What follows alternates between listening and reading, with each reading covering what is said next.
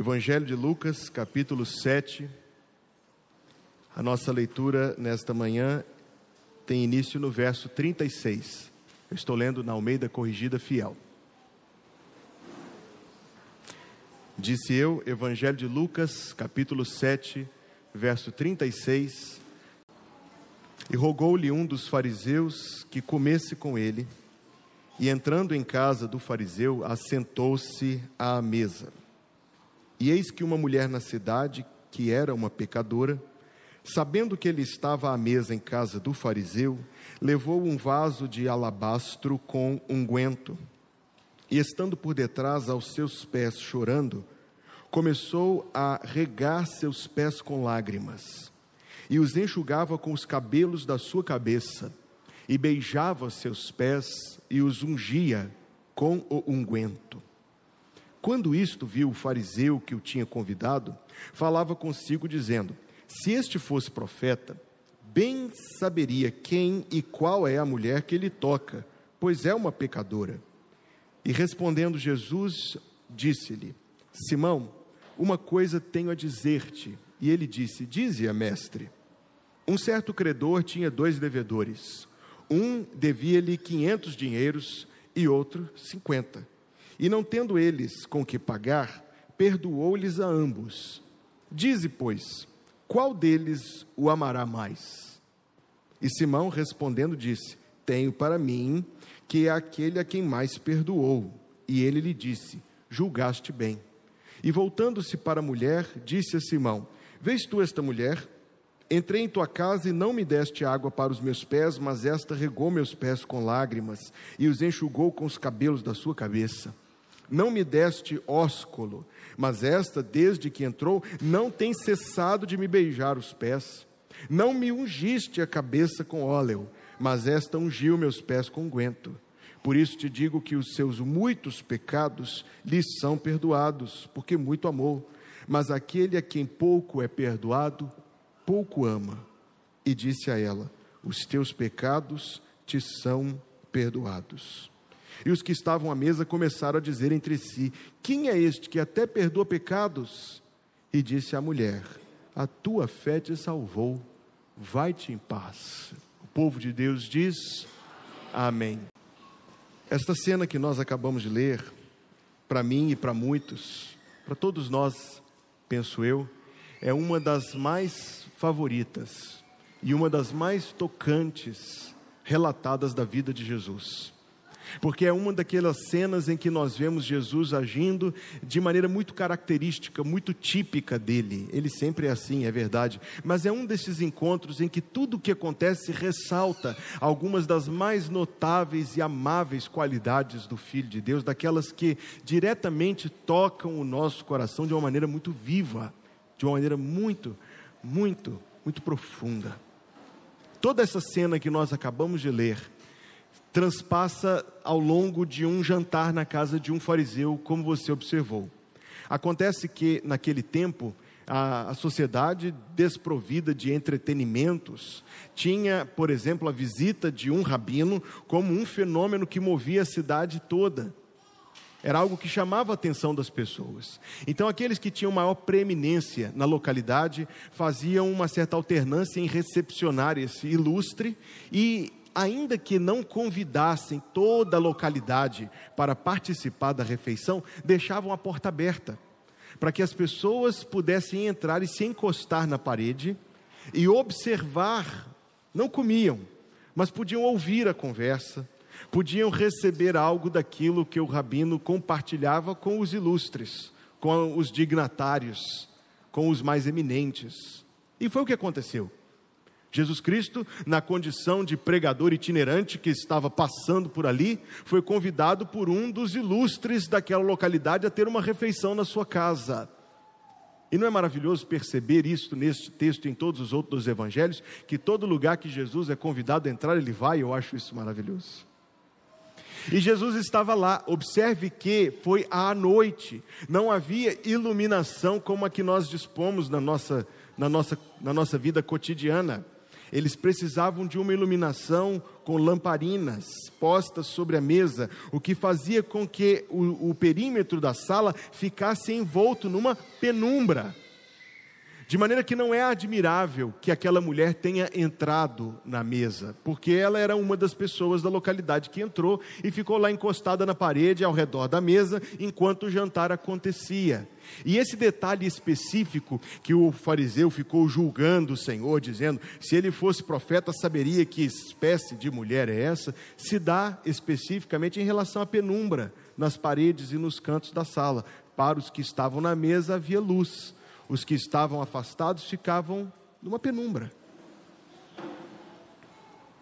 Mas ao mesmo tempo em que esses detalhes chamam a nossa atenção, eu quero destacar para os irmãos, para a nossa breve reflexão nesta manhã, algumas realidades que estão aqui presentes.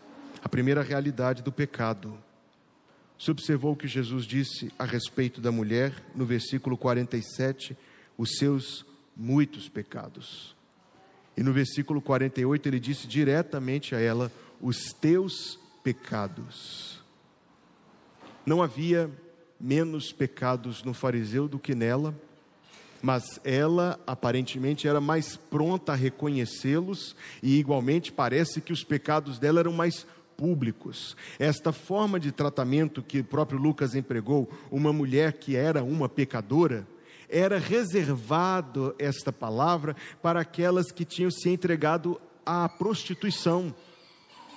Então, aparentemente, era este o perfil desta mulher que estava ali na presença de Jesus Cristo, tocando seus pés, beijando seus pés, chorando sobre os seus pés.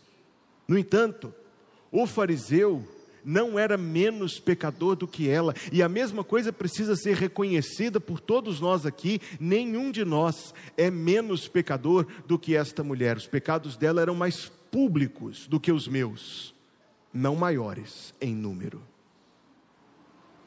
Você gostaria, você se sentiria confortável que tudo o que sua mente pensou, e tudo que o seu coração sentiu de domingo passado para cá passasse naquele telão agora na frente de todos os seus irmãos, você não é menos pecador do que ela. O apóstolo Paulo escreveu sobre isso. Os pecados de alguns homens demoram a aparecer e os dos outros aparecem rapidamente. No entanto, ainda que esta seja uma condição de todos nós, queridos, quão lentos nós somos para reconhecer isto. Justificando, minimizando, dando explicações, para que a gente não tenha que reconhecer, não somente porque talvez dentre nós que já temos o convívio de uma igreja evangélica, não seja tão difícil dizer assim, não, eu sou um pecador.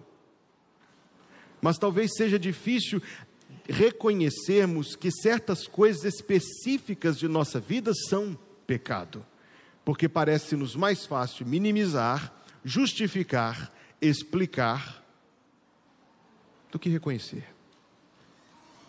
Ao mesmo tempo, é verdade que enquanto a gente não reconhece o nosso pecado como pecado e não chama o nosso pecado de pecado, nós não teremos condições quaisquer de vencê-los. Enquanto nós damos justificativas e explicações, nós estamos apenas mais acorrentados, mais presos a isso, até que nós sejamos capazes de dizer: é pecado. Curiosamente, a palavra grega para confissão é o verbo homologeo. Raiz do nosso verbo em português, homologar, quando você leva um documento para ser homologado.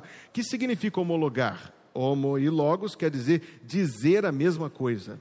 Então, homologar é confirmar aquilo que está sendo dito, e do ponto de vista da confissão, é dizer: Deus, tu estás correto. Tu dizes que isto é pecado, pecado isto é, eu não darei justificativas, eu não minimizarei, eu não vou tratar estas coisas como se fossem coisas que não interferem, porque interferem, porque interferem.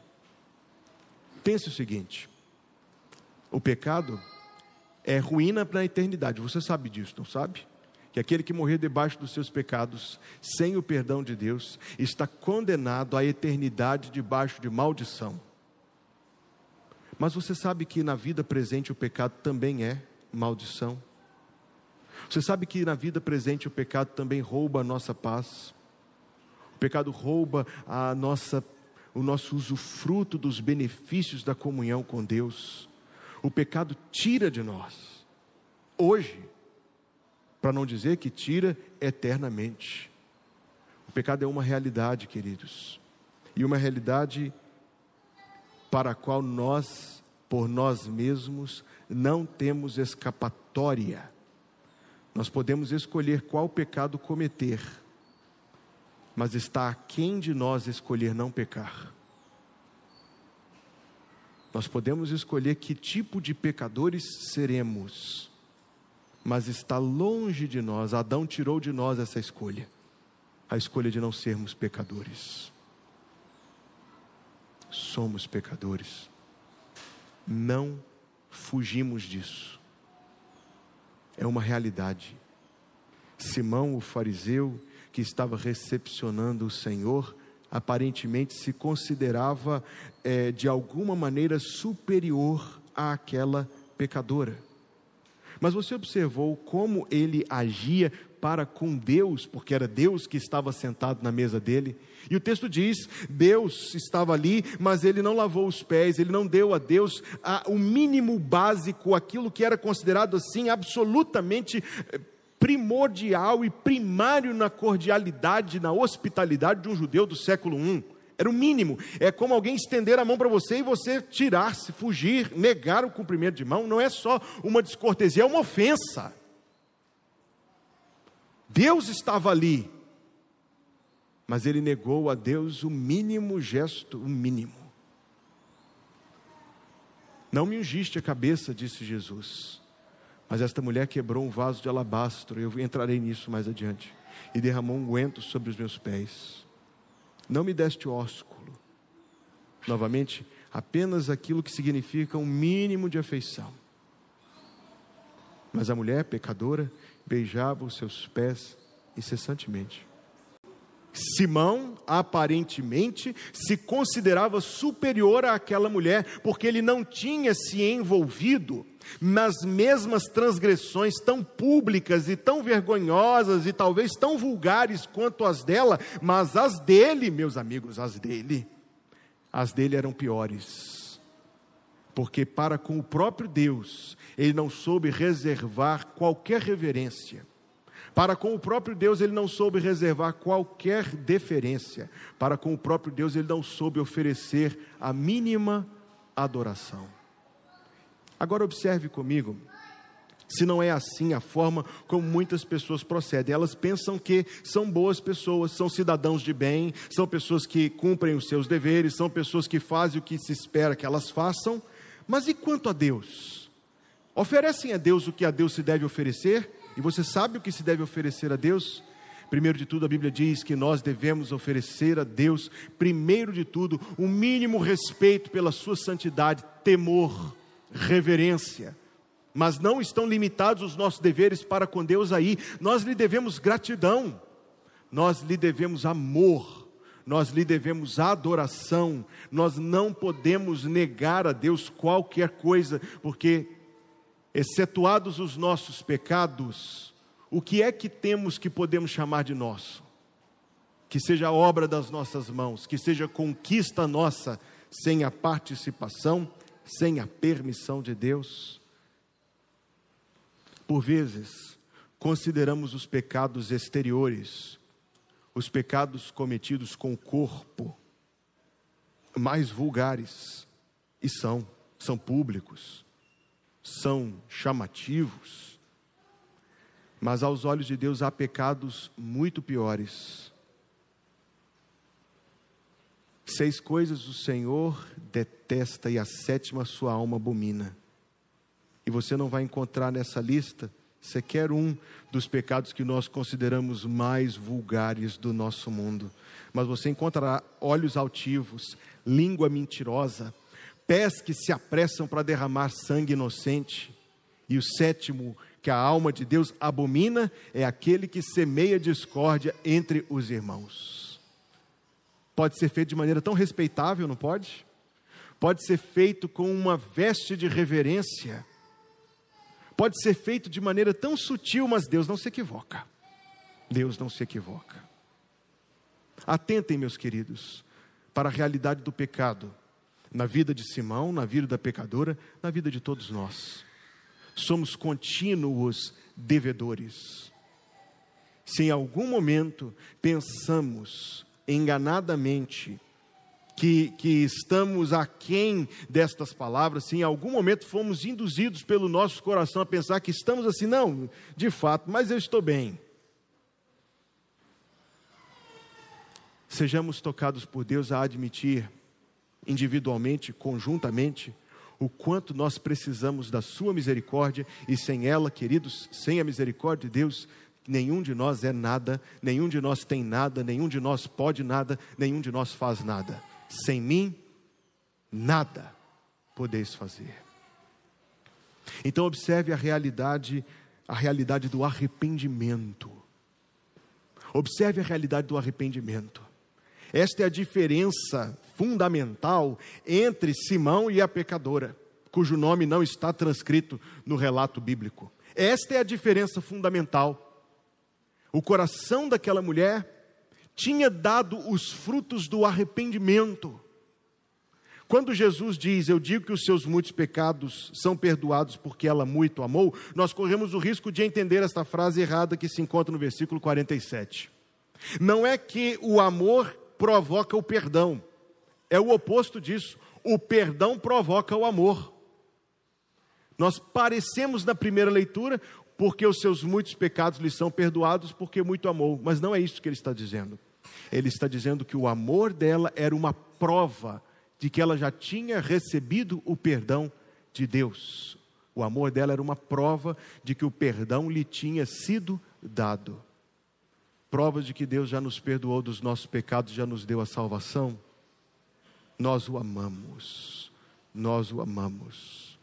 Todas as vezes que eu entrevistei alguém, candidato ao batismo, e domingo que vem, eu digo a eles que eu não sei quais perguntas eu lhes farei, e realmente eu não, eu deixo isso acontecer da maneira mais espontânea e despretensiosa possível. Mas uma pergunta eu farei a todos os candidatos ao batismo, como sempre faço: Você ama o Senhor? Você ama o Senhor? Com que tipo de amor? Um amor da boca para fora, um amor de cânticos emocionados, mas que se confina, se restringe a cânticos emocionados, o Senhor merece um amor melhor do que este.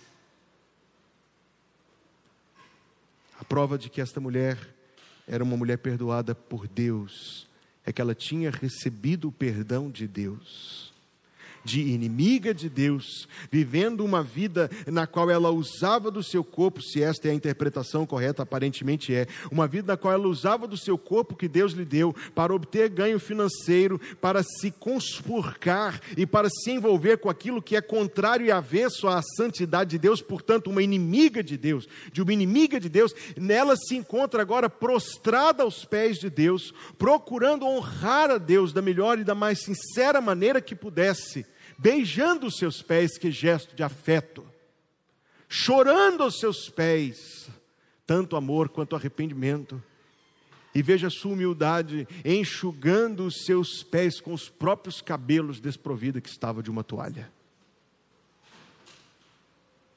Arrependimento não é tão somente nós fecharmos os olhos por dois minutinhos ou menos e dissermos: Senhor, eu pequei, me perdoe em nome de Jesus. Sem dúvida, sem dúvida, isso é indispensável. A confissão sincera é indispensável. Mas sem dúvida, depois de abrir os olhos, terminada a oração e continuando nossa vida cotidiana, nós demonstraremos o nosso arrependimento, quando não mais retornarmos pelo caminho por onde entramos. Jesus disse a ela: A tua fé te salvou, vai-te em paz. Como tantas vezes ele disse: como disse também a outra mulher, pega em flagrante adultério, vá e não peques mais. A realidade do pecado, a realidade do arrependimento, a realidade do perdão, a realidade do perdão. Ele disse àquela mulher: os teus pecados te são perdoados. Eu não quero nem entrar muito nisto, porque isto é um tesouro infinito, mas do qual nós podemos nos apropriar com uma manada só, com uma mãozada só. Basta você perceber o seguinte: o perdão que Deus dá àqueles que, muito embora pecadores, se arrependam, assim como essa mulher se arrependeu. É este perdão, meus amigos, é este perdão total, é este perdão real, é este perdão completo. Lembra aquele hino que nós cantamos domingo passado, Sou Feliz com Jesus? A comissão revisora extraiu uma estrofe. No cantor cristão ele tem quatro estrofes, no inário para o culto cristão ele tem três. E eu lamentei, primeiro que tenham tirado, não era necessário, ao meu ver, tirar mas especialmente lamentei que tenham tirado a estrofe que tiraram, porque tiraram a estrofe número 3 que diz: Meu triste pecado por meu Salvador foi pago de um modo cabal, valeu-me o Senhor, ó mercê sem igual. Está diferente. Sou feliz, graças dou a Jesus. Meu triste pecado por meu Salvador foi pago de um modo cabal. Você pode afirmar isso na manhã de hoje? Isso é uma realidade a respeito de você? Isso é uma realidade na sua vida? Meu triste pecado por meu Salvador foi pago de um modo cabal. Você pode dizer essas palavras sendo elas verdadeiras? Você pode dizer isto? Então, amigo, eu não sei como foi a sua semana. Se a sua semana foi difícil, se a sua semana foi ruim, se você teve enxaqueca, eu não sei se o pneu do seu carro furou, eu não sei se você teve briga dentro de casa, eu não sei se, se as contas não estão se fechando na sua casa, eu não sei se você está preocupado com não sei o que.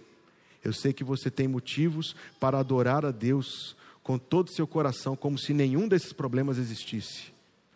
O seu triste pecado foi pago de um modo total.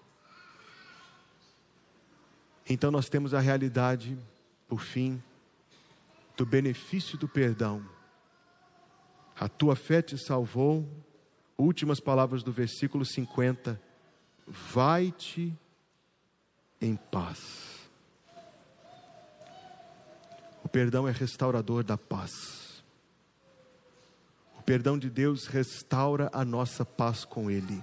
Justificados, pois, Romanos 5,1: Justificados, pois, mediante a fé, temos paz com Deus, por nosso Senhor Jesus Cristo. Você sabe o que é ter paz com Deus? Deixa eu te dizer uma coisa. Ter paz com Deus é a coisa mais preciosa e poderosa que você pode ter na sua vida. É a certeza de que se você sair daqui, bater seu carro e morrer, você vai estar com Deus para sempre. Você não vai para o inferno, você vai estar na presença de Deus para sempre.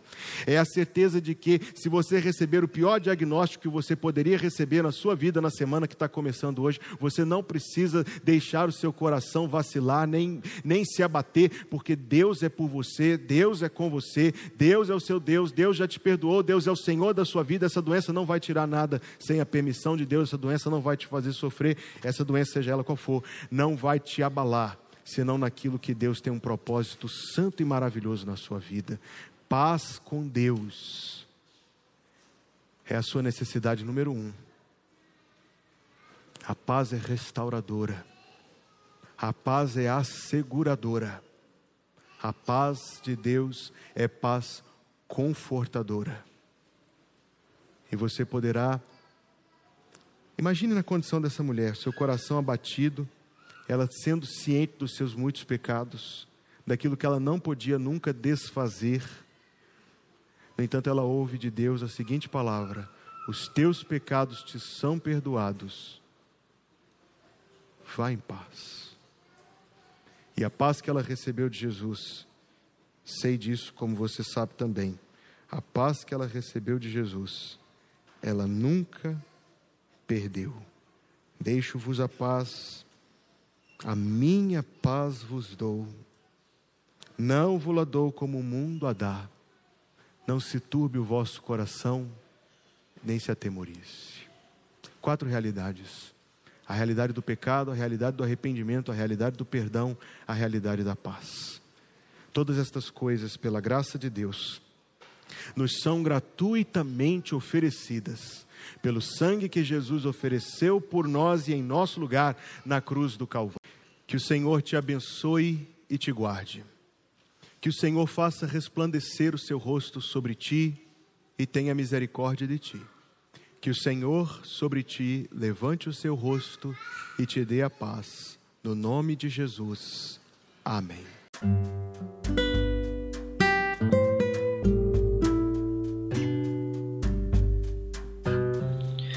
Obrigada por estar conosco. Volte sempre. A Igreja Batista Plenitude tem sempre uma mensagem de Deus para você.